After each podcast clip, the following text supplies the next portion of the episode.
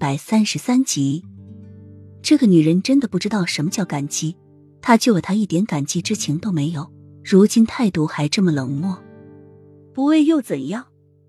洛英的眸子闪耀着倔强，他始终都认为他让她为他是另有目的，而他只要一接近，就再也没有回头路。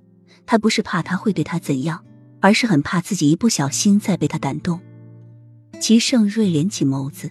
一束寒光在眸子中跳跃，违抗皇命者死。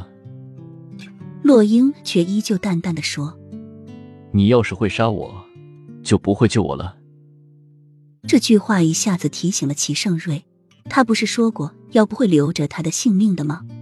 为什么三番五次的绕过他，这次还救了他？他到底是怎么了？为什么变得这么的不像自己？摸上自己的心脏，总觉得这里有什么被牵动着。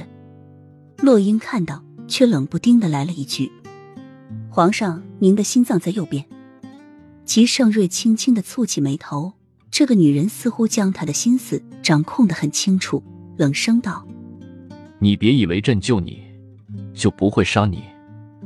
朕留着你，只不过是觉得你还有另有用处而已。”什么用处？治愈你的布局。其实你只要招太医来诊治你的布局之症就可痊愈，根本就用不到我。洛英依旧冷声的说着：“齐盛瑞，你就继续演下去，没有观众他就不累的吗？”齐盛瑞一惊，看着洛英不卑不亢的神情，齐盛瑞竟然一时说不出狠话。这要是往日，他早就掐上他的脖子让他闭嘴了。朕还要留着你帮朕烤鱼。齐盛瑞轻咬一口竹竿上的鱼。说了一句意义悠长的话。洛英看到齐盛瑞慢条斯理吃着饭的高贵样子，就一下想到了小溪，眼眶一下就红了。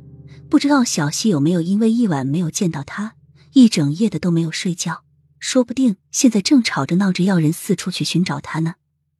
齐盛瑞咬下一块鱼肉放在口中，慢慢的咀嚼，鱼的肉香和酸软充斥着整个舌尖，闭上眼睛享受着这难得的美味。